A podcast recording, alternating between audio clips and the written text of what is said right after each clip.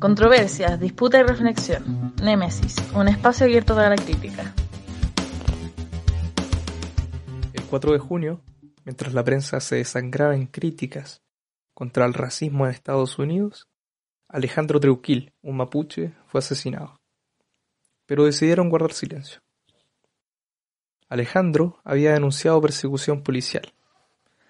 La policía chilena nos ha estado pegando constantemente hostigamiento total contra nuestros niños, contra nuestras lamienes. No sabemos por qué nos está pegando la policía chilena, decía el 26 de mayo en un contacto con la radio 19 de abril. No obstante, hoy, 10 de junio, no hay un culpable identificado. Y la muerte de Alejandro Trujillo no viene más que a engrosar la lista de mapuches vejados, hostigados, desposeídos y asesinados. En revista Némesis Repudiamos cualquier acto racista, repudiamos la persecución política, y por eso nos sumamos a las exigencias de justicia, no solo para Alejandro, sino también para el pueblo mapuche. Nuestras condolencias a su familia y a la comunidad Wenehuen. Controversias, disputa y reflexión. Némesis, un espacio abierto para la crítica. Bueno, ¿Cómo están? Bienvenidos. Esta es una de las sesiones del podcast de Nemesis y esta semana tenemos a Sebastián Saavedra, quien es representante del Centro Sur, Centro de Investigación y Defensa del Sur, y a Carlos Falcón, que es representante del OPIP, son Observatorio de Práctica de Instituciones Policiales. El nombre del podcast de hoy es eh, Violación a los Derechos Humanos, Prácticas de Instituciones Policiales y el Estado de Chile. Entonces, la idea, tal como lo dice el nombre, es conversar sobre el tema de derechos humanos, cómo se ha ido dando en este último tiempo. Em, vamos a hablar un poco del conflicto mapuche, un poco también de estallido social, mezclar ambos temas si es que podemos. Y bueno, mi nombre es Iván, soy estudiante de Sociología de la Universidad de Chile, em, también miembro del comité editorial de revista Nemesis. No sé si el bicho igual se puede presentar. Yo soy bueno, Vicente Martraín, también estudiante de Sociología de la U Chile y director de la, de la revista Nemesis. Bueno, para ir conociendo un poco a nuestro invitado, el OPIP, que es el Observatorio de Práctica de Instituciones Policiales, es una organización de investigación, trabaja para potenciar transformaciones estructurales a, a, a las policías. Recientemente nosotros hemos visto en sus redes que publicaron una investigación que se llama Casos de Montajes Policiales, una aproximación a las prácticas de carabineros y la Policía de Investigaciones desde el 93 hasta el 2018. Así que eso, pues. También, por otro lado, el Centro SITSUR eh, nos llama harto la atención porque es una organización social de base, primero que todo, es sin fines de lucro y em, ha apoyado en numerosos casos del, del tema mapuche y también de vulneraciones a los derechos humanos del Estado chileno en general. Así que no sé si es que Sebastián eh, y Carlos primero nos puedan presentar un poco su nombre, su profesión, sus áreas de trabajo y qué representa para ustedes trabajar también en estos centros.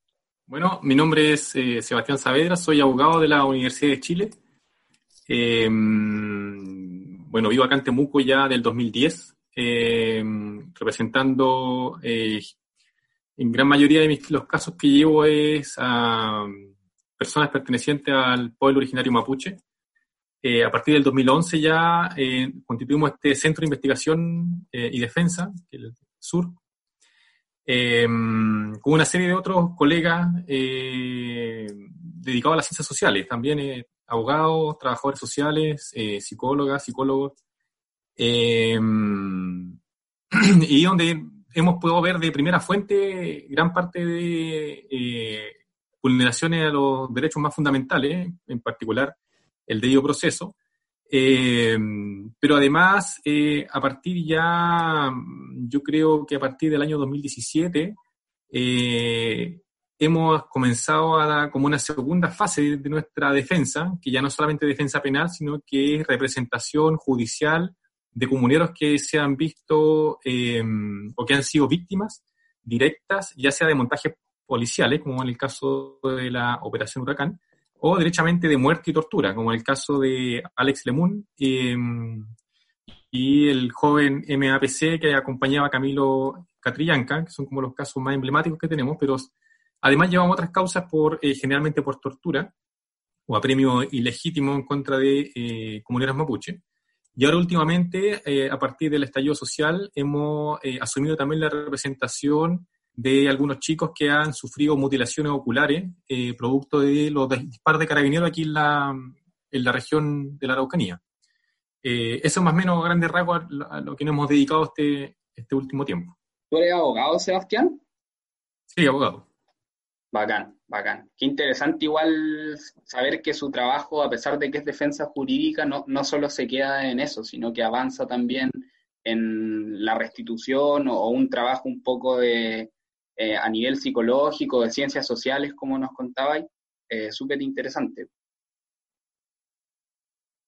Carlos, si nos podéis contar un poco de, de lo PIP, lo mismo, tu nombre, profesión, en qué se han centrado en trabajar en este tiempo, quizás cómo surge, estaba acá esta idea del Sebastián de explicar de dónde viene un poco la inquietud de trabajar en esta área.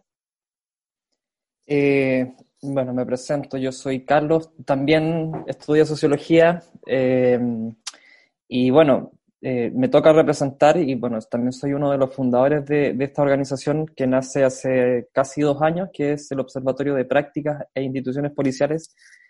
Eh, y bueno, en general, y digamos, para no, porque son bastantes cosas las que hemos, hemos realizado con distintos propósitos, eh, pero creo que lo, importante a relevar para, para, para el fin que nos convoca, creo, es que nosotros, eh, al igual que creo que, que la organización de Sebastián, eh, tenemos como una, o intentamos tener una profunda vocación territorial o de, o de contacto y trabajo con comunidades que están en contacto con la actividad policial.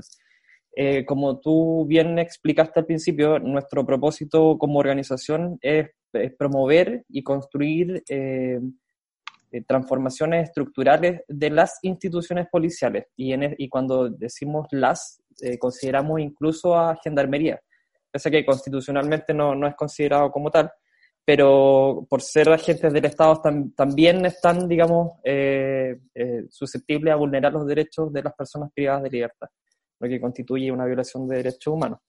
Entonces, eh, en ese sentido, nosotros hemos tratado de construir una serie de trabajos de, investigación que creo que ustedes son los que más han podido revisar a través de nuestra página web y redes sociales, eh, que básicamente están enfocados en un principio o, cómo nos fundamos, que es, determinar o, más bien tratar de dilucidar eh, muchas cosas que nosotros no, no teníamos claro respecto a la actividad policial y que, quizás para nosotros eran, y para muchas personas, ideas preconcebidas, como montajes policiales, como la, los, no sé, lo sistemática que eran, eh, eran los hechos de violencia, de abuso o de tortura por parte de policías durante toda la época eh, post-dictadura eh, cívico-militar. Eh, en que inclusive, sabrán ustedes, hay cuatro personas que son detenidas, desaparecidas, eh, reconocidas al menos por organismos como el INDH. Y, en ese sentido, nuestra misión era primero eh, dilucidar cosas y en segundo lugar, trabajar desde una perspectiva de educación en derechos humanos. porque uno de nuestros diagnósticos fundantes un poco es que la cultura o el debate de derechos humanos en este país, eh, por diferentes razones, eh, quedó durante los años 90 al menos acotado al, al, espectro de discusión de memoria, justicia y reparación. Y posteriormente eh, tuvo, digamos, la posibilidad de ampliarse a través del debate de los derechos sexuales y reproductivos y otros temas, por supuesto. y ahí fue que nosotros decidimos, o más bien como poder traer a colación el tema de las, de las violaciones a los derechos humanos por parte de agentes del Estado eh, como otro tema relevante dentro de la discusión de derechos humanos y sobre todo desde una perspectiva de deselitizar la discusión de los derechos humanos. Eh, yo al menos he tenido la posibilidad de trabajar en, otras organizaciones como por ejemplo eh, Amnistía Internacional y ahí en lo personal me he dado cuenta que eh, esa organización y muchas otras eh, tienen una falencia en que de repente este discurso, estos debates, están enfocados a hablarle a personas que tienen un capital cultural, eh, digamos, mucho más elevado y, afortunadamente respecto a, otros a otros actores sociales. Y para nosotros es importante que saber que si vamos a proponer transformaciones estructurales a las policías, para que estas propuestas que puedan ser desde, no sé, políticas públicas, leyes, indicaciones, qué sé yo, un sinfín de cosas a nivel institucional, eh, para que tengan validez, necesitamos incluir a las comunidades que están en contacto con la actividad policial y a las víctimas, incluso eh, en este debate, y incluso en, en la construcción de esas propuestas. Y eso es más o menos el trabajo que nosotros hacemos. Tenemos un área de comunidades que trabaja eh, generando talleres, digamos, o instancias con estas comunidades, al mismo tiempo que estamos creando como un eh, modelo de observación de la función policial, que pretende ser una especie de red de observación, algo así como el trabajo de los cascos azules o de los observadores del INDH, pero que pueda llegar a contextos donde quizás no hay tantos ojos, como zona de, no sé, en, en poblaciones, en lugares donde de repente un desalojo puede causar o puede generar hechos de violencia policial eh, las mismas cárceles donde hay organizaciones ya como Lea Sur e incluso el INDH, pero sumarnos, digamos, a esa observación.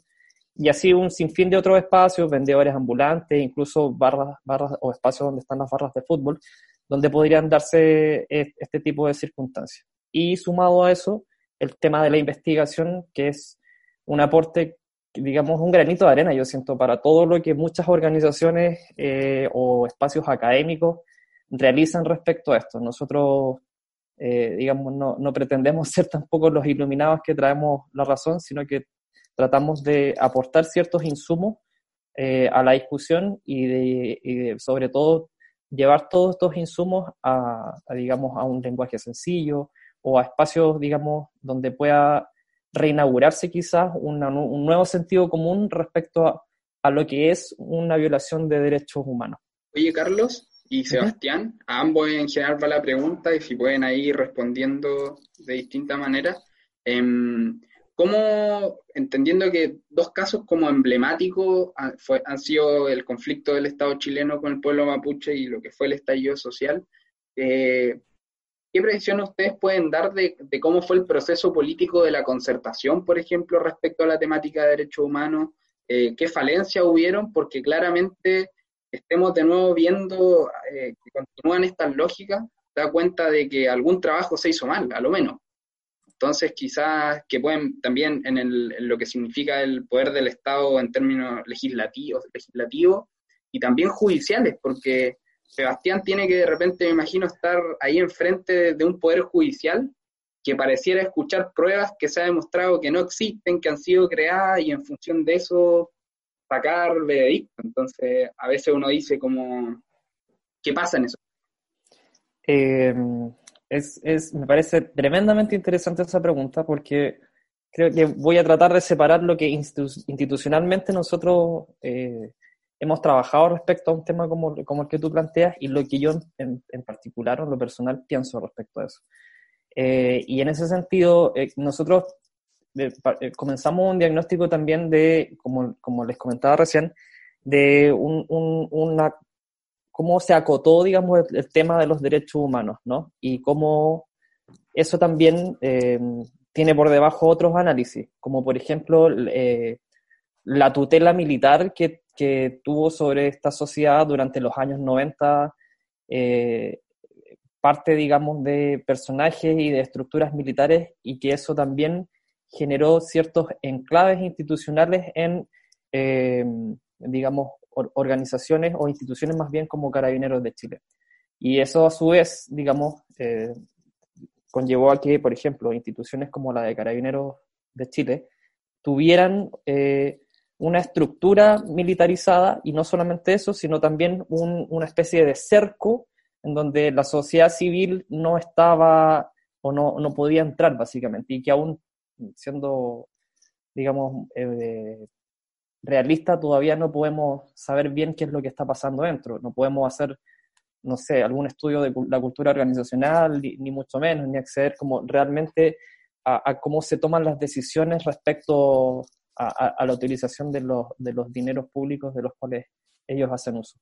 Pero en ese sentido, eh, creo que hay una responsabilidad política, eh, digamos, por parte de, de esta, esta serie de gobiernos, digamos, que son, que son la concertación, en donde quizás, eh, claro, amparados por una primera etapa en donde, digamos, los militares tenían, digamos, de alguna forma, todavía, digamos, el control de varias instituciones de, facto eh, del Estado, digamos, eso, digamos, se transformó en una cultura institucionalizada que permitió que, por ejemplo, eh, Carabineros de Chile se transformara en una institución completamente cerrada y que a su vez, por omisión, digamos, se terminaran, estatalmente lo digo, se terminaran amparando ciertas violaciones de derechos humanos. Eh, muchas de, estas, digamos, que, que son eh, graves y de, connotación pública, digamos, amparadas bajo, estos gobiernos. Entonces, desde nuestra mirada institucional, al menos, yo prefiero responder esa pregunta planteando que quizás eh, la estructura organizacional y la cultura organizacional heredada por carabineros a partir del periodo dictatorial generó una serie de consecuencias, ¿no? Y eso obviamente tiene una eh, una vinculación con eh, la administración política de esos gobiernos, eh, que claramente, insisto, por, un tema de, omisión, generaron una serie de hechos que conllevaron a vulneraciones de derechos humanos. ¿Seba? sí, mira, bueno, es una pregunta bastante compleja, creo yo. la concertación fue un momento muy particular eh, la verdad, todo lo que estamos viendo ahora es fruto producto de esas decisiones que se tomaron en, esos años. Eh, lo que ocurrió al pueblo mapuche, nosotros aquí lo que hemos conversado, lo que hemos podido analizar es que es eh, casi como un adelantamiento de lo que está ocurriendo ahora, es lo que ha vivido el pueblo mapuche a partir de los años 90. cuando se retorna la democracia, el presidente Elwin vino para acá y firmó un pacto, uno de los tantos pactos que el pueblo chileno ha firmado con el pueblo mapuche. Y en esa oportunidad se comprometió a ratificar el convenio 969 de la OIT, eh, ratificar o eh, eh, modificar la constitución para establecer la existencia de los pueblos originarios en la constitución y una ley indígena. La ley indígena se hizo de una forma bastante participativa. Pero cuando llegó al Congreso, esta fue absolutamente cercenada, producto del sistema binominal y en esos años de los senadores designados, eh, y salió una ley eh, espantosa. A los pocos años los mapuches se dieron cuenta de que las promesas no iban a ser cumplidas y surgió el primer movimiento eh, mapuche, digamos, no sé si se llama autonomista, pero de reivindicación territorial o de reivindicación política, que es el, el Consejo de todas las Tierras con el Cuauhtémoc Ellos fueron procesados por la Ley de Seguridad del Estado, que es justamente la ley que se está aplicando actualmente en, el, eh, la, conflictividad o, producto del estallido social. Eh, el convenio 169 fue ratificado solamente en el año 2009, luego de una serie de interpelaciones del pueblo mapuche al gobierno y principalmente desde organismos internacionales, y el reconocimiento constitucional hasta el día de hoy no ocurre. Eh, Ahora, en ámbito de, eh, los derechos humanos, eh, también es muy importante recordar también al presidente Elwin y su eh, ya famosa frase de la justicia en la medida de lo posible. eso implicó un esfuerzo que es innegable, que es el, informe RETI, que implicó un reconocimiento estatal de la, de la existencia de violaciones de los derechos humanos en, la, dictadura cívico-militar,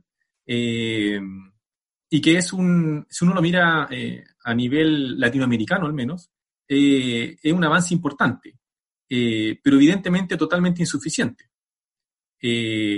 una vez que se reconocieron estas esta violaciones masivas y sistemáticas a los derechos humanos,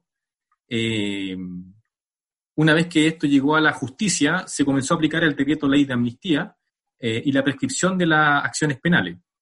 Eh, esto varió en determinado momento con eh, el arresto de Pinochet en Londres y principalmente cuando el Estado de Chile fue condenado internacionalmente por la Corte Interamericana en el caso Almonacía Arellano, esto fue el año 2006. A partir de ahí comienza un giro en la, en la jurisprudencia eh, de la Corte Suprema y comienzan a, em, a aplicarse o sancionarse penalmente a los, a los responsables de estos, de estos hechos. O sea, Sebastián, Sebastián, disculpa que te interrumpa, pero lo que tú decías en el fondo que del 90 al 2006, o sea, del 90 al 2006, prácticamente los chilenos hicieron, o sea, el gobierno de Chile, de la concertación, se hizo el tonto con el tema. Claro. Lo que pasa es que también esa es una, una de las eh, una de las grandes respuestas a la burocracia o de la o de la de la separación de poderes. El gobierno decía, bueno, que eso es materia, eso materia de los tribunales de justicia. Eh, ahora los tribunales de justicia y los jueces los nombran eh, el Poder Ejecutivo, pero tiene que estar de acuerdo con el Congreso. Entonces viene todo el entramado que es justamente eh, lo que se aceptó por parte de la concertación al momento de salir de la dictadura a partir de un plebiscito que entraba a jugar las reglas del dictador.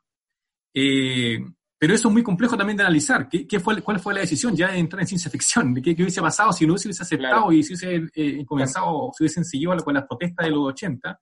Es algo que realmente no, no vale mucho la pena ahora preguntarse. Oye, Seba, y un poco sobre los casos en los que tú trabajáis dentro como del, poder, este poder como judicial, que es muy parecido al cuando se habla como de la economía, es como algo que uno sabe que existe pero no tiene idea cómo funciona.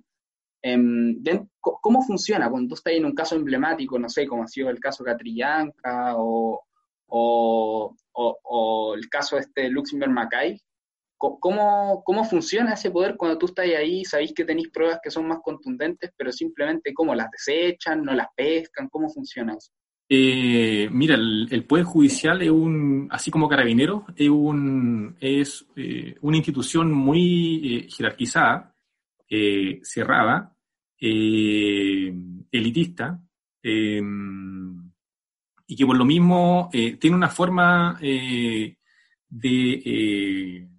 ¿cómo llamarlo?, de, de auto ejecutarse, eh, que eh, uno como abogado en este tipo de casos eh, tiene que entrar a pensar como ellos, a, hablar como ellos, a, argumentar como ellos quieren que uno argumente. Y esa ha sido una de las, yo creo, considero una, de las claves de que hayamos tenido cierto éxito nosotros, es que tratamos de traducir lo que los comuneros nos piden o lo que los comuneros eh, exigen en el lenguaje que los jueces logran entender. Eh, por ejemplo, el tema de los montajes. Nosotros nunca hablamos de montajes en tribunales. Nosotros hablamos de eh, que no se ha logrado derrumbar la presunción de inocencia, que existen determinados errores o deficiencias en, en, las cadenas de custodia, en el levantamiento de evidencia pero no, no entramos a hablar en, en, términos como confrontacionales, eh, como en el ámbito social, que son otros tipos de lenguaje, otro tipo de, eh, de discusiones. Eh, pero también tenemos y sabemos que existen ciertas limitaciones, por más pulcro que uno sea en el lenguaje, el racismo va a estar de todas formas. en el caso de Lusinger Mackay fue bastante evidente esa, situación. Y la verdad es bastante frustrante ese tipo de, eh, situaciones. Eh, yo me imagino cuando uno litiga eh, lo que tiene que haber sufrido la gente los años de la dictadura, por ejemplo, con los recursos de amparo, o con, con las investigaciones criminales que se llevaban en, eso, en esos años. por eso anteriormente te señalaba que lo que está ocurriendo ahora con el estallido social eh, es bastante similar a lo que se puede observar eh, durante los años 90 y sobre todo el año, el año 2000, eh, acá en, en, la Araucanía. es a partir del año 2000, con el gobierno de Ricardo Lagos, cuando se comienza a aplicarse la ley antiterrorista y comienza todo un trabajo de inteligencia para desbaratar a la que fue en esos años, la, después del Consejo de Todas las Tierras, la segunda organización mapuche que buscaba ya derecho de autonomía, que es la coordinadora Arauco Mayeco. Em, el año 2002 eh, fallece, eh, producto de un disparo de carabineros, justamente eh, Alex Lemun Saavedra. y un mes después. si no me equivoco, ¿no? No, fue el de frente. Eh, él se encontraba eh, en una ocupación de un predio, predio Santa Alicia, eh, al interior de, entre Copipuyi y Angol, un predio que pertenece hasta el día de hoy a la Forestal Mininco, uno de los enclaves, o el gran enclave económico que existe heredado de la dictadura acá en la zona, eh, ellos exigían la devolución de estas tierras, eh, llega un, eh, un, piquete de carabineros, comienzan inmediatamente a dispararle bombas lacrimógenas a los comuneros, que ellos buscaban conversar, como ya lo habían hecho anteriormente. cuando se comienzan a acercar, recibí, reciben las bombas lacrimógenas, ellos responden con piedras y el carabinero, el autor del disparo, eh, procede a cambiar los cartuchos. Eh, en ese momento estaba disparando balines de goma, que es lo que se utiliza actualmente, por ejemplo, en contra de los eh, jóvenes que salen a protestar, y lo cambió por balines de acero, unas postas que llaman, alrededor de 8 o 9 milímetros cada una, y le disparó directamente a la cabeza a, los manifestantes. y una de estas golpea en el cráneo de, de Alex, eh, le perfora la, frente y queda alojado esto en, su cráneo. Eh, él logra, lo, logra sacar del lugar y a los eh, pocos días fallece en la clínica alemana acá, acá en Temuco. Si no me equivoco, ese mismo año hubo cerca de 30 detenidos también, digamos, de la coordinadora como allí. Un mes después, eh, un violento, allanamiento, se procede a detener a 28 personas eh, sindicadas de la coordinadora eh, Arauco Mayeco. Otras tantas se encontraban ya formalizadas por el caso Loncos, el caso Puluco Pidenco, eh, y son también todos formalizados en esta mm, la ley antiterrorista. Ese año comenzó a aplicarse la ley antiterrorista, entonces tú puedes ver cómo viene el avasallaje del Estado en contra de estas organizaciones mapuche a principios del año 2000. Oye, eh, discúlpame, ese carabinero que le disparó a Alex Lemun fue sobreseído por la Fiscalía Militar de Valdivia, ¿cierto? Y recién ahora la Corte Interamericana eh, decretó como que debe hacerse otra investigación. Exacto. Eh, el, durante esos años, como te contaba, posteriormente condenan, mientras se tramitaba el caso de Alex Lemun en la Fiscalía Militar, proceden a condenarse en tres casos emblemáticos eh, a una serie dirigente, entre ellos Lonco Pascual Pichuna, Niceto Norina, en el caso Lonco. Puluco Videnco eh, se eh, condena a la Chepa, a José Buenchunao, uno de los líderes de la, de la CAM, y una serie de dirigentes Lonco de la zona de eh, Ercilla, Mayeco. Y en el Bío Bío se condena a Víctor Ancalaf, que era uno de los dirigentes o que se encontraba protestando producto de la construcción de la represa de Arralco. Y eso fue entre los años 2002, 2003, 2004, y el mismo año 2004 se sobresee definitivamente, o temporalmente, perdón, la causa de Alex Lemun, porque según ellos no estaba acreditado la existencia del delito. Eh, lo interesante aquí es que estos casos eh, fueron posteriormente llevados a, medios internacionales. Eh, el año 2014 el Estado de Chile fue condenado por los casos donde se aplicó la ley antiterrorista a los dirigentes mapuche eh, y el año 2017, la Comisión Interamericana llega a un acuerdo con el Estado de Chile para reabrir el caso de Alex Lemun y que comience a investigarse por la Fiscalía, por el Ministerio Público, por la jurisdicción civil, no militar. Eh, pero pese a esa, a ese como, eh, de esas resoluciones internacionales que establecen la infracción a derechos fundamentales de los, de los comuneros mapuche, tanto cuando son víctimas como cuando son imputados, eh, podemos ver la reiteración de, las mismas eh, prácticas eh, en la actualidad. Eh, el número de detenidos y condenados por los saqueos o por desórdenes públicos es altísimo. Pero si lo comparas con la cantidad de personas, funcionarios del Estado que han sido procesados, eh, por las mutilaciones oculares, por las vejaciones sexuales eh, o por las lesiones eh, en, contra de manifestantes es ínfima. Por ejemplo, el Ministerio Público, al dar cuenta del número de personas víctimas, recién, esto hablo del 30 de noviembre, habían 5.558 víctimas de violencia policial que, se encontraban con investigación vigente. 38 personas habían sido formalizadas. Es decir, eh, tiene ahí una, una, un correlato evidente de eh, que aquí funcionan eh, el aparataje judicial, por una parte, eh, con una represión extrema, detenciones masivas, condenas express, prisiones preventivas, como este caso de la primera línea, que también fue bastante bullado, el profesor que pasó dos meses encarcelado por romper un... El torniquete. torniquete, imagínate, es un delito de daño, si no tenía antecedentes penales son 61 días. Eh, en comparación con eh, más de 5.000 casos de eh, vulneraciones a manifestantes y con apenas 38 personas imputadas.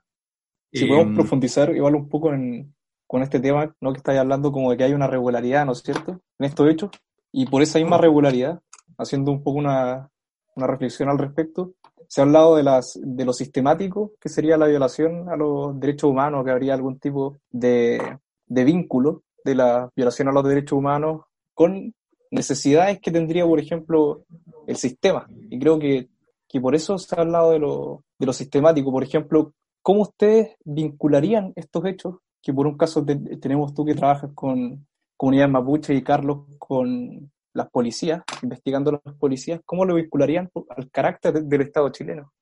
Eh, ¿Cómo reflexionar en torno a eso, a la judicialización de, la política?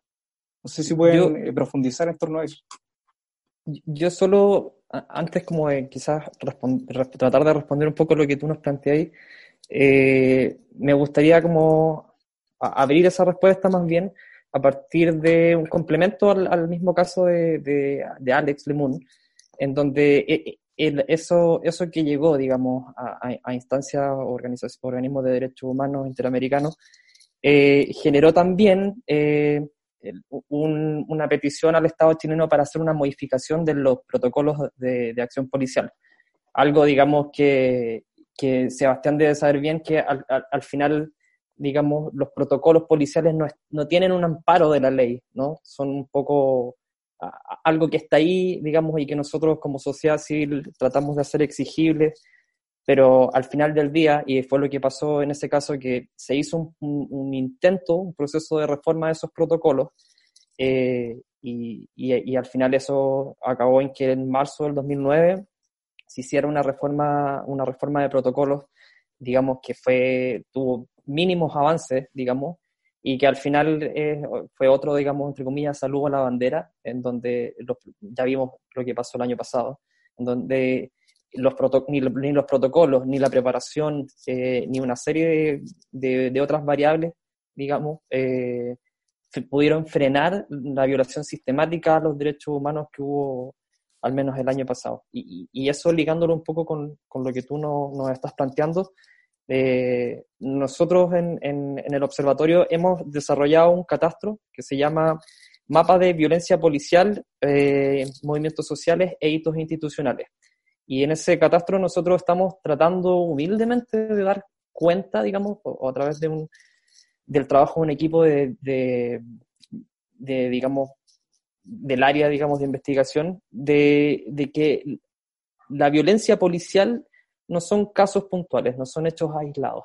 Eh, y, de eso, digamos, hay cosas que son visibles y cosas que no, ¿no? Y cuando tú nos preguntas, digamos, cuáles son las cosas que, no sé, quizás, eh, digamos, Sebastián nos pueda dar una perspectiva más desde el plano de lo, de lo judicial o, desde ese ámbito.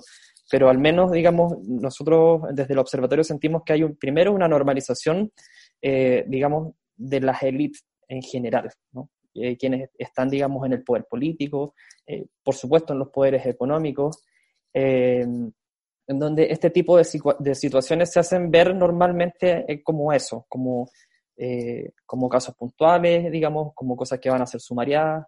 Y, normalmente a través de, esta, de este catastro nos hemos, hemos podido dar cuenta de que precisamente como tú dices, digamos, muchos de estos casos no, no, no tienen justicia.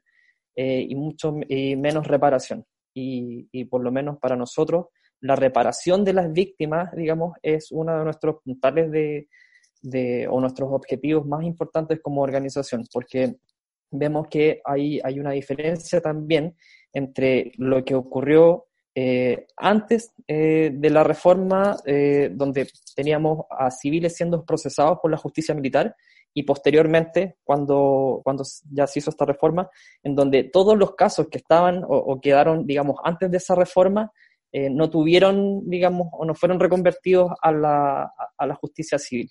Y ahí hay un, digamos, para nosotros y desde lo que nosotros hemos podido estudiar, un, un tremendo, una tremenda caja negra que no, no nadie ha podido abrir.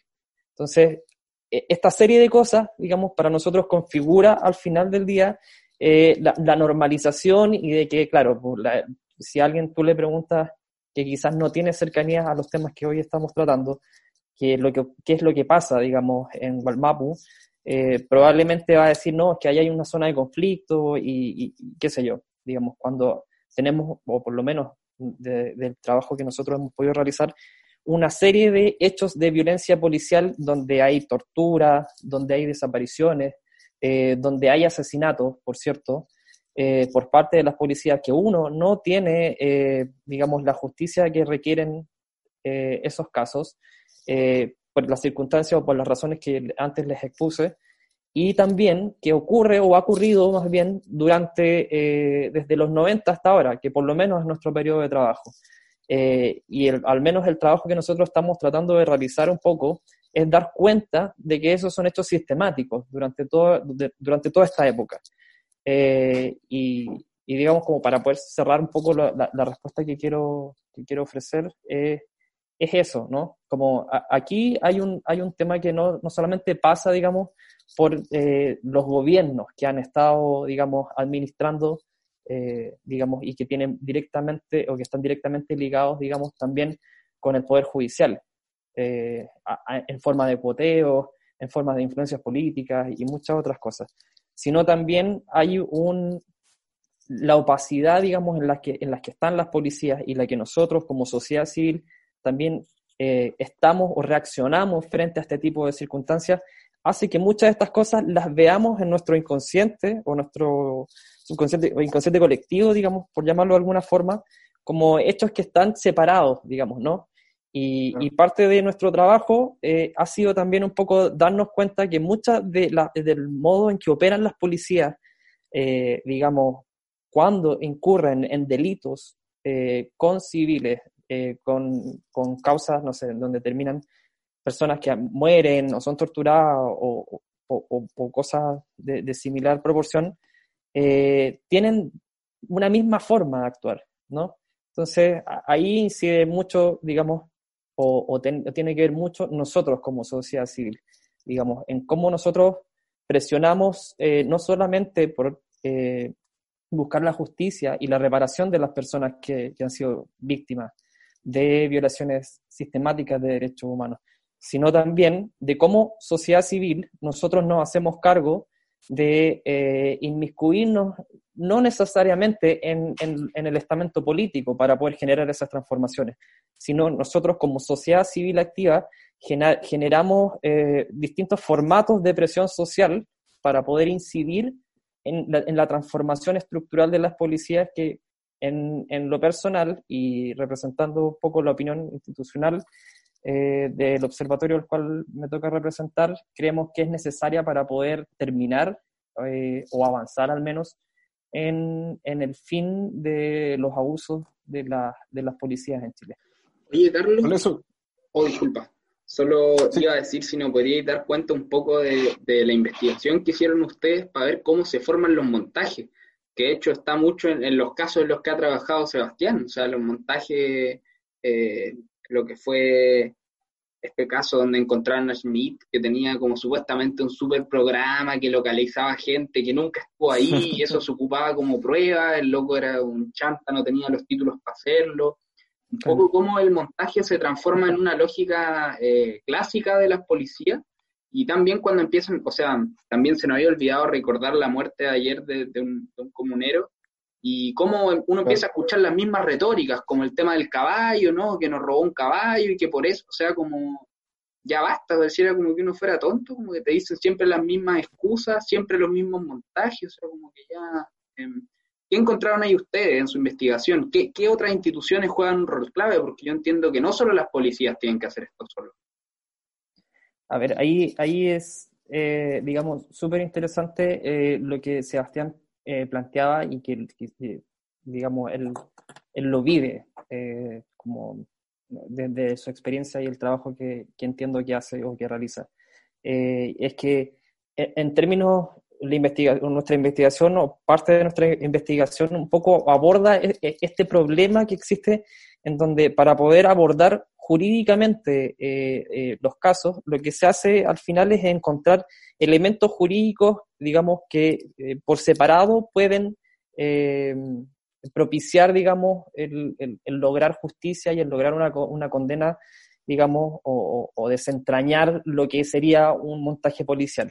Porque en sí un montaje policial como una figura jurídica, digamos, no existe, Entonces, al final, lo que nuestro trabajo un poco propone, eh, digamos, y entre comillas, bien pasado por la punta como en, ese sentido, e, es, tratar de hacer una construcción jurídica, de un, o sea, de un concepto jurídico. Y en segundo lugar, lo que intenta también hacer es una construcción eh, sociopolítica respecto a lo que sería una, un montaje policial. Y eso en base a la reconstrucción o la búsqueda de una serie de casos en donde tenemos eh, modos operandi, operandi muy similares en general. ¿no? Eh, y, de ahí que, digamos, esta investigación eh, para nosotros es una primera parte, ¿no? porque ahí o creemos que junto con el, trabajo del catastro, este mapa que recién les, mencionaba, podemos empezar a dar cuenta de muchas cosas que en realidad son sistemáticas y que las podemos probar como tal, ¿no? No es, no es, un, no es un panfleto, digamos, lo que nosotros queremos levantar, sino que queremos poder develar y decir, mira, estos son eh, hechos regulares, ¿no? Que podemos eh, evidenciar a través de eh, estos casos y eso, ¿no? Y, y, al, y al construir este, este concepto de montajes policiales, quizás nosotros queremos aportar eh, a la idea o a la construcción de elementos que sirvan tanto a la sociedad como también al trabajo de algunos de, los abogados para que puedan, eh, digamos, empezar a levantar eh, esto ¿no? como concepto. Bueno, sobre eso mismo, eh, desde sus organizaciones, ¿qué medidas concretas ustedes propondrían, digamos, pensando en el corto plazo? Eh, modificaciones sustanciales que quieren ustedes. No sé, cuéntenme un poco qué proponen. Mm, mira, bueno, nosotros. Ah, perdón, Sebastián. la verdad, con el tema de la judicialización, judicialización es bastante difícil proponer alguna solución. Eh, esto pasa por un tema político, claramente, no es, no es algo judicial. De hecho, eh, la judicialización es justamente sacar un problema eminentemente político y llevarlo a lo judicial. Eh, ¿Qué es lo que pasó con los casos del pueblo mapuche y las reivindicaciones territoriales? al no, cuando no se cumplen las expectativas políticas que el mismo Estado asumió frente al pueblo mapuche, eh, y ante la reclamación evidente que eh, con toda justicia realizó el, pueblo mapuche, eh, el gobierno en su primer momento de Ricardo Lago optó por la vía represiva judicial, invocación de la ley antiterrorista, respaldo inequívoco a todo el actuar de carabineros, aun cuando esto signifique matar a adolescentes, como fue el caso de, Alex Lemun. ahora, en el ámbito llama policial, yo creo que una cuestión básica es que eh, el ámbito de regulación de carabineros esté regulado por ley. Lo que señalaba recién Carlos, no puede ser de que la, forma de actuar esté regulada por reglamento. O sea, el, reglamento es, eh, normativamente hablando, eh, es lo más básico. el, el actual reglamento está suscrito por Chadwick, ¿cachai? O sea, es el, el, ministro que fue sacado por violación a los derechos humanos por el propio Congreso, es quien actualmente firma el protocolo de actuación de carabineros, que por lo demás es pésimo. No regula nada, le da manga ancha a carabineros para decidir cómo actuar, cuándo actuar y de la forma que ellos quieran. Eh, yo creo que eso es como lo mínimo. Eh, ahora, evidentemente, la institucionalidad de carabineros eh, tiene que ser reformada profundamente. No, no puede ser que en pleno siglo XXI tengamos una fuerza militar para contener el orden público. yo creo que eso sería como, como lo básico. Y, en el, y en el tema para poder parar un poco el tema de la infracción a la violación de los derechos humanos, lo primero es responsabilizar a los autores, sancionarlo no solamente hay que hinjar el gatillo, sino que también eh, responsabilizar eh, políticamente a los que están detrás de esta situación. Eh, y por cierto, un cambio constitucional es algo básico y mínimo y que es quizá el único gran triunfo que hemos tenido después de la marcha. Si uno se pone a revisar qué leyes se han dictado con posterioridad, yo al menos la única que recuerdo, la ley antisaqueo, eh, que sancionó el que baila pasa. O sea, imagínate, es, el, eh, la forma que tiene de, responder eh, la clase política es inventando nuevos tipos penales, aumentando pena en el caso de, de los saqueos, pero son imposibles que se pongan de acuerdo para reformar una cuestión básica como es el resguardo del orden público por una, una policía civil eh, que resguarde los derechos fundamentales de eh, las personas que se manifiestan, que es un elemento fundamental de cualquier democracia. Pero, ¿y tú, Carlos, qué, qué propondrías? Eh, Nosotros sabemos que ustedes igual tienen un, digamos, se encargan de pensar o quieren influir en, digamos, políticas al respecto. Sí, nosotros, a ver, como partimos de quizás como para no, no repetir o, o, profundizar demasiado lo que ya había dicho, pero eh, para nosotros es súper importante no, ser, eh, no quedarnos en el escritorio. Y con esto tampoco quiero ser un, o, quiero ser una, una apología a, un panfleto, digamos, al, ser como excesivamente eh, práctico, ¿no? Porque esto evidentemente es un tema que requiere pensar requiere, digamos, incluir e integrar a muchas otras visiones y actores sociales que son relevantes para poder decir, bueno, eh, ¿cómo podemos cambiar las policías? ¿Qué, ¿Cómo terminamos con esto? ¿No? Eh, y de ahí que para nosotros es fundamental, primero, eh, hacernos cargo quizás o, o, partir haciéndonos cargo de ese déficit que existe en Chile respecto a hablar de derechos humanos y, de una formación ciudadana que esté orientada, digamos, fuertemente a entender lo que son los derechos humanos. Eh, solo quiero poner un ejemplo. Nos tocó ir eh, durante el año 2019 al Congreso, a la Cámara de Diputados, en específico a la, Comisión de Derechos Humanos. Y lo que yo me encontré, quien yo fui quien fue a, a, representar a mi organización ahí, es una discusión sobre qué son los derechos humanos, ¿no? Donde los diputados estaban llevando como casi un punto dentro de la tabla de discusión de qué son los derechos humanos, poniéndose de acuerdo de quién los viola. De, evidentemente tenía, tenía, había un personaje como Diego Chalper, sabrán ya que, digamos, tiene una agenda personal respecto a, a, poder confundir a las personas o a la opinión pública respecto a qué son los derechos humanos. Pero para nosotros eso es fundamental, digamos, a la hora de empezar a pensar, o sea, o a proponer algo, como para poder transformar a las policías. Eh, nuestro rol claramente tiene que ver con eh, la educación en derechos humanos, con la visibilización, con proponer eh, ciertas cosas, digamos, que tienen que ver con políticas públicas o incluso con leyes. Pero creo que parte del trabajo o el debate que tenemos que dar es poder incluir a todas las personas, digamos, que han sido víctimas de violencia policial y a las comunidades que actualmente están eh, digamos, sufriendo eso constantemente, incluso en un contexto como el que hoy vivimos, que es una pandemia, ¿no? En donde la violencia institucional, digamos, y ya vemos como el, racismo institucional en otros países y obviamente aquí en Chile hace muchísimos años también, eh, se queda en evidencia, pero es algo que viene desde hace mucho tiempo. Y parte de e, esta idea de cómo poder dar cuenta de, cómo esto ocurre hace mucho tiempo es también un, un, empujón de alguna forma o, una forma de poder justificar la necesidad de esos cambios. Ahora bien, eh, ¿qué cambios creemos nosotros en concreto que las policías deberían tener? Eh, primero pasa por un tema de la cultura organizacional, eh, porque, por ejemplo, nosotros sabemos que lo que se aprende en la escuela de carabineros, en el retén o en la comisaría, se olvida.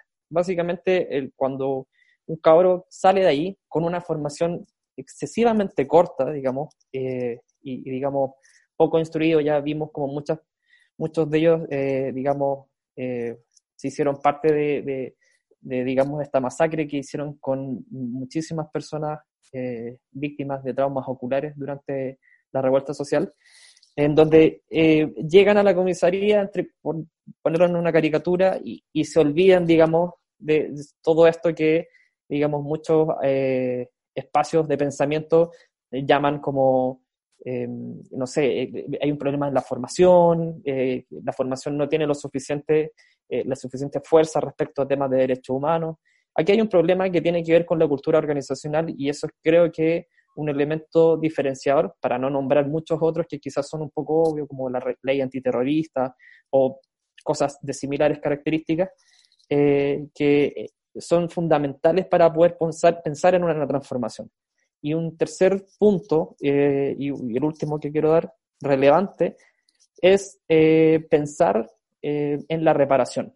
Y la reparación la pensamos no solamente como una compensación económica, sino como, como es realmente, digamos, este concepto es justicia, ¿no? Que es precisamente lo que recién comentaban ustedes, que muchas, muchos, eh, mucha parte, muchas o sea, parte de las fuerzas de orden, o gran parte más bien de, de las fuerzas de orden y seguridad, eh, que han sido o han cometido violaciones de derechos humanos, no eh, han tenido procesos en que hayan, digamos, por decirlo de alguna forma, pagado las culpas de los, de los crímenes o los delitos que hayan cometido. Y eso, digamos, genera no solamente una sensación de impunidad, sino un malestar en donde es, es un poco irónico que la clase política se pregunte por qué la gente reacciona como reacciona, ¿no? O sea, eh, digamos, es evidente mm. pensar que si tenemos décadas y décadas de injusticia y de una serie de atropellos a los derechos humanos, digamos, en donde las comunidades que pueden estar en Gualmapu o en diferentes partes de Chile saben, recuerdan y han vivido, y muchas veces por diferentes procesos jurídicos, o sea, judiciales, han tenido que las víctimas ser revictimizadas incluso, eh, es evidente, digamos, que ante un, digamos, un, fenómeno social como fue la revuelta eh, durante octubre y, y, los meses que vinieron, ocurriera algo como lo que ocurrió. Entonces, para nosotros tiene, tiene que, es muy importante hablar de un diálogo de instituciones, ¿no? Para poder eh, pensar en un cambio que sea sustentable. No podemos pensar los cambios eh, desde una organización o un think tank que está proponiendo cambios que tienen que ver con la seguridad pública solamente. Evidentemente que la seguridad pública es una consecuencia de la buena organización de un Estado respecto a, sus políticas, digamos, de, en, donde las personas tengan un buen vivir también, digamos, y que eh, la forma en que se reproduce la, pobreza en Chile, digamos, no, no, sea como es hoy en día. Eh, entonces, al final, el análisis para poder pensar la transformación de las policías es multifactorial, pero en, en, concreto para nosotros parte por esas fases, parte por eh, promover a través de leyes o políticas públicas eh, un cambio en, la formación en derechos humanos, digamos, y, que nosotros, y que organizaciones como la nuestra intente promover eso, eh, y fundamentalmente enfocarnos, digamos, en encontrar eh, mecanismos para que las víctimas tengan reparación, y reparación, digamos, incluyendo lógicamente la justicia. Claro, ya para ir cerrando y tomando una de las últimas cosas que, tú mencionabas, Carlos, eh, también vinculándolo con lo que pasó hace unos días, lo que está pasando ¿no? en Estados Unidos, hay distintas formas en las que nos puede aparecer un hecho. En este caso, una violación a los derechos humanos o violencia policial, por ejemplo. Una puede ser que parezca como un error, ¿no?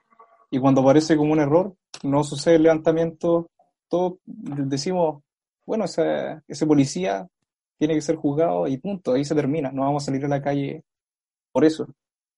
Puede parecer como una regularidad también. un hecho, el mismo hecho, es decir, sobre el colchón de, de más hechos similares, ¿no es cierto? De más violaciones a los derechos humanos, por ejemplo, de más presos políticos.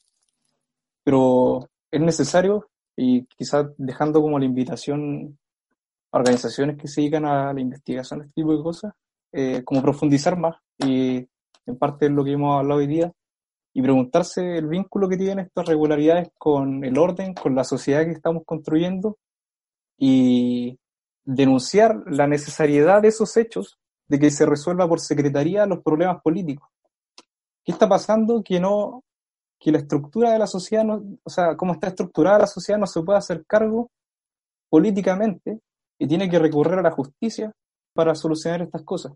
Em, pero quizá una, una cosa como más de corte como sociológico se ha hablado de lo sistemático, pero a mí me parece que es insuficiente también hablar de lo sistemático, porque ¿qué es el sistema? Estamos hablando del neoliberalismo, estamos hablando de la realidad latinoamericana, estamos hablando del capitalismo.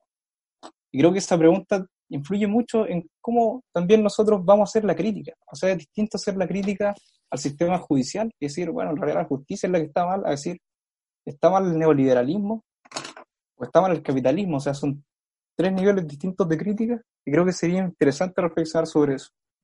Eso como una cosa. Y lo otro también sobre saber distinguir nuestra realidad chilena con respecto a la latinoamericana. Creo que dejaría esas dos cosas ya como para ir cerrando y además agradecer su participación. Nos ha ayudado mucho a entender un poco lo que está pasando y la labor de sus organizaciones también. Me uno a las palabras de Vicente y también creo necesario, en parte a todo lo que hemos hablado, dar alguna reflexión final que tiene que ver con, con esto mismo que hemos hablado un poco el tema de las decisiones políticas, o sea, eh, historizar un poco al caso chileno, como lo que ha pasado en el 90 hasta ahora, y estoy terminando un texto de eso, es la, concertación, eh, lo que fue la nueva mayoría, quiso gestionar un modelo, como un modelo heredado, quiso gestionar y, ganar en función de eso, o sea, tenemos un modelo que, que aparte extractivo y en algún momento salió la vinculación con Forestal Mininco, como eh, la vinculación que existe entre mantener este modelo a través de un modelo de policía y un modelo represivo. O sea, mantener el modelo también se basaba en un modelo de policía que mantiene su forma de educación en la Escuela de las Américas. O sea, eh, pensemos eso, como la Escuela de las Américas, su modelo es el enemigo interno. La Escuela de las Américas educó al Mamo Contreras. El Mamo Contreras hizo eh, la Operación Cóndor, que mató a casi toda la gente de América Latina, y hasta el 2017, o sea, pasando por dos gobiernos de quien hoy en día es eh, la alta comisionada de derechos humanos de la ONU, siguió mandando policía a educarse con esa ideología, con la ideología del enemigo interno. Entonces, cuando yo veo a, los, a la gente, incluyéndome, que salíamos el 18 de octubre, nosotros éramos el enemigo interno. El enemigo interno que han sido los mapuches del 90 hasta ahora, ellos han sido el enemigo interno. Entonces, pensar un poco eh, las violaciones a los derechos humanos en Chile que han ocurrido y que siguen ocurriendo por parte de una decisión política y que tiene que ver con sustentar el modelo. Entonces, es interesante, yo creo, ese, ese diálogo, porque es un Estado que no solo no cumple su deber de garantizar que las personas eh, puedan ejercer sus derechos fundamentales, sino que tampoco se preocupa de intentar que esos hechos no ocurran. O sea, no cumple su, su deber por ninguno de los lados y tampoco en reparar lo que viene después. Y ahí está la pregunta, o sea, viene un poco, eh, ¿por, qué, ¿por qué ocurre eso? Ocurre porque esa es una forma de romper tejidos sociales, y al final esa puede ser una lectura desde la sociología, como el, el tejido social que, que, se venía creando hasta el 18 de octubre, eh, le metieron represión porque la gracia era romperlo, que la gente no se junte, así se mantiene el modelo.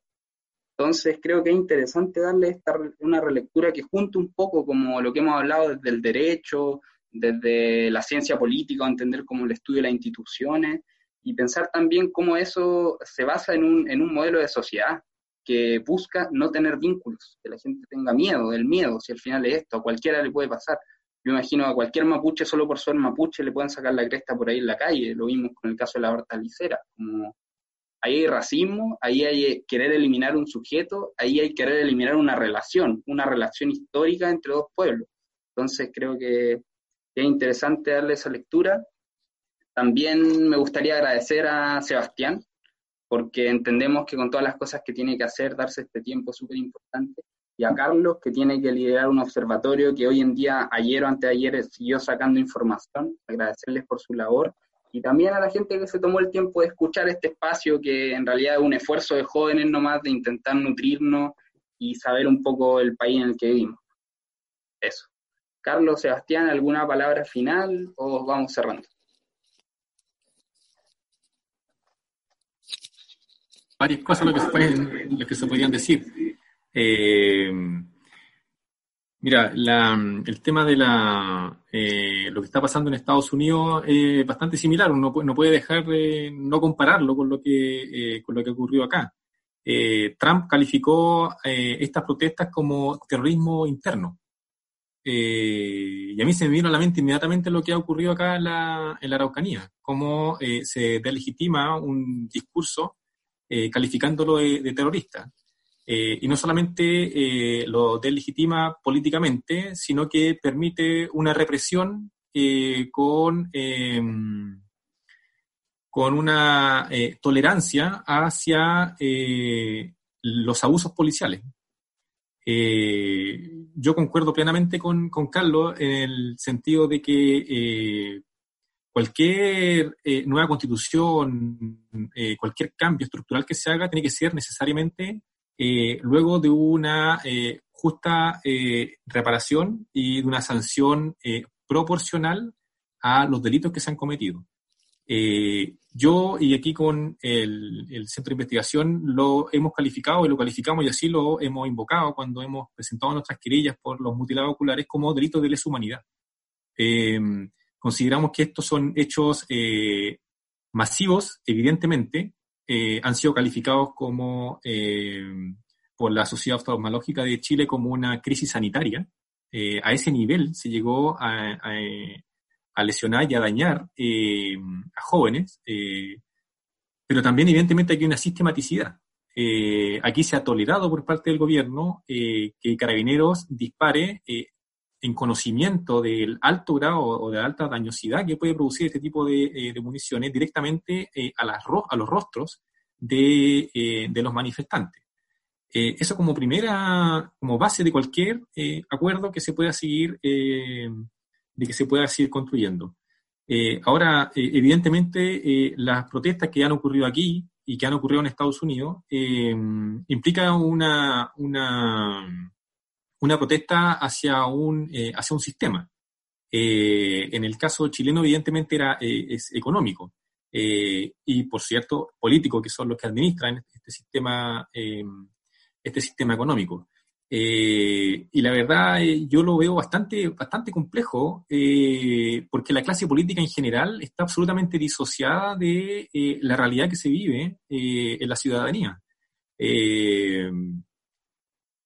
el hecho este de que Piñera en cada discurso hable del enemigo invisible, el enemigo poderoso, eh, lo sitúa claramente en una isla en que se posiciona toda esta gente y que no es capaz de ver más allá y que todo lo que sea marcha o protesta para ellos es un enemigo, eh, un enemigo para ellos, un enemigo poderoso, un enemigo invisible, alguien, alguien que haya que eh, eliminar en, una lógica de guerra y que evidentemente justifica el accionar que viene posteriormente de la policía militarizada. Eh, que se ve respaldada por ese tipo de eh, discurso.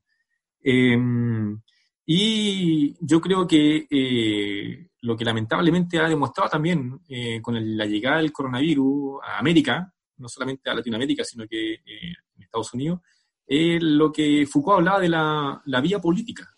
y eso es lo que también nosotros hemos podido recoger acá en el sur. Eh, a través de los juicios que hemos llevado, eh, que se prefiere una determinada forma de vida que se cuida, que se, eh, que se, se beneficia económicamente. Las forestales, por ejemplo, se le dan beneficios estatales a través ya de los años 70, recién en el año 2010 se cortó con grandes multinacionales, como es la Forestal Minimco, CMPC, eh, solo una vez que se dio a conocer el caso del papel confort. Eh, si no hubiese estallado ese caso, se lo hubiese seguido financiando con el decreto ley 701. Eh, y por otra parte, se deja morir a, a los que no se quieren, a los que no se financia. En este caso, a lo que nos toca vivir nosotros, al pueblo mapuche.